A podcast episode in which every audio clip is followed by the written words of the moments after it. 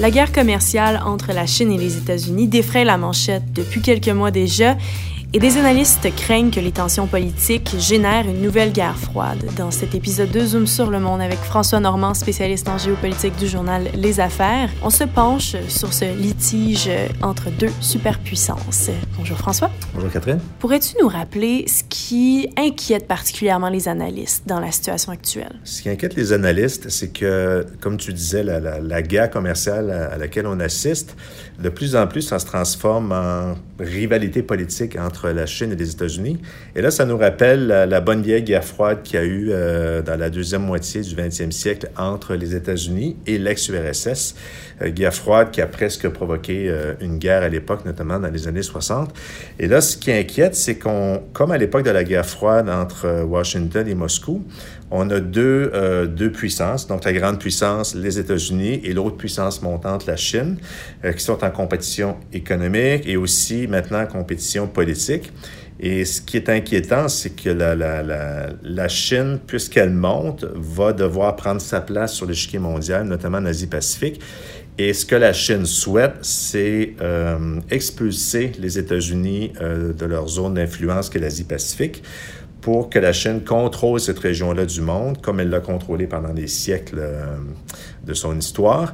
Et la grande question qui va se poser, c'est comment vont réagir les Américains? Est-ce qu'ils vont euh, dire tout simplement oui, nous allons nous retirer de l'Asie-Pacifique, ou les Américains vont dire non, nous restons là parce que nous avons des, intérêts économiques et politiques des alliés.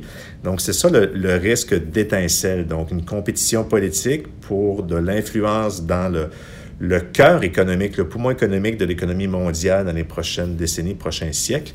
Donc, c'est ça le danger, une étincelle qui pourrait provoquer un conflit un jour. Le risque est minime, mais le risque est quand même là.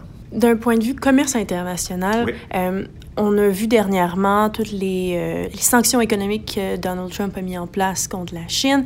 Euh, est-ce que tu crois que ça pourrait aller plus loin? Maintenant, l'OMC s'est mis de la partie. Est-ce que l'OMC pourrait réussir à mettre un frein à tout ça?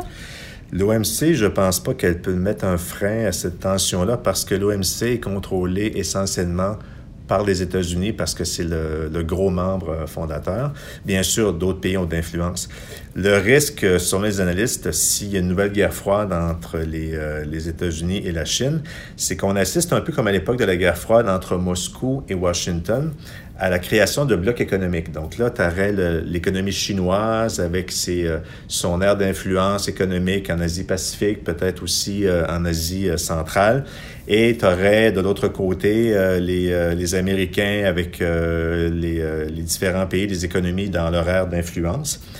Et là, le danger, c'est qu'on pourrait assister, comme je disais, à la formation de blocs économiques. Euh, on pourrait même arriver à une fragmentation du système financier, parce qu'actuellement, le système financier mondial est vraiment euh, mondialisé avec le dollar américain qui domine, mais d'autres monnaies comme euh, l'euro et le yuan chinois qui montent un peu. Et c'est ça le risque, c'est que s'il y a une guerre froide, création de blocs économiques, fragmentation du système financier, donc là, il y aurait moins de fluidité dans le commerce international et les échanges financiers dans le monde. Ça, ce serait l'impact économique. Parce que les conflits euh, mondiaux entre différents pays, c'est très mauvais pour l'économie, on se le cachera pas. En 1914, on l'a vu euh, lors de euh, le début de la Première Guerre mondiale. Est-ce qu'on pourrait revoir ce genre d'impact-là sur l'économie? Euh, c'est intéressant que tu dises ça parce que le, le, le, danger d'une nouvelle guerre froide entre la Chine et les États-Unis, c'est qu'on pourrait assister à une espèce de phénomène qu'on pourrait appeler la démondialisation. Ce que les gens oublient, c'est qu'en 1914, l'économie mondiale était très intégrée. On pouvait habiter à Londres, commander par télégraphe euh, des tapis en Inde, c'était livré par bateau, puis euh, il y avait vraiment une intégration des économies mondiales la Première Guerre mondiale, la crise économique des années 30, la Deuxième Guerre mondiale, et là, en 1945, l'économie était vraiment démondialisée. Et pour retrouver le même niveau de commerce que 1914, il a fallu attendre 1980. Donc, ça a pris beaucoup de temps. Et on prend la mondialisation pour acquise, mais c'est une, euh, c'est une construction, la mondialisation. C'est des décisions comme l'OMC, euh, réduction des tarifs, fluidité du commerce, euh, création d'un bloc économique, mondial. C'est pour ça que si tu une nouvelle guerre froide, on assiste à une fragmentation de l'économie mondiale avec la création de blocs commerciaux, on, freine l'élan qu'on avait depuis 1945 pour euh, retourner à la mondialisation d'origine, la deuxième vague. Et encore cette semaine, le magazine The Economist faisait sa une sur, avec une belle expression de la slowbalization, donc une décroissance de la mondialisation. Euh, on le voit déjà avec la, la création de certains blocs où, euh, où, par exemple, les entreprises américaines produisent en Amérique du Nord pour vendre de plus en plus dans les Amériques, les entreprises européennes produisent en Europe pour vendre sur le marché européen, et les entreprises asiatiques produisent en Asie pour vendre sur le marché asiatique. Ça, c'est une tendance qu'on voit émerger. Et bien entendu, c'est une guerre froide entre les États-Unis et la Chine, tension commerciale, économique, politique. Ça pourrait accentuer ce phénomène-là, donc de, de, démondialisation de, l'économie mondiale. On ne reviendrait pas à l'époque de 1945, mais ce serait peut-être moins, moins fluide que l'apogée qu'on a connu finalement en 2010. Là. Voilà. Et le Canada dans tout ça? Qu'est-ce qui se passerait avec notre pays qui se retrouve un petit peu coincé entre la Chine et les États-Unis? Tout à fait. On le voit d'ailleurs dans l'actualité avec euh, la crise diplomatique à propos de Huawei.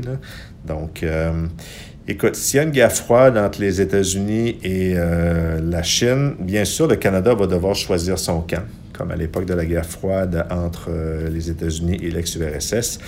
Là, ça serait plus difficile pour le Canada parce que, bon, la Chine est un grand partenaire économique, notre deuxième, deuxième marché, pardon, d'exportation.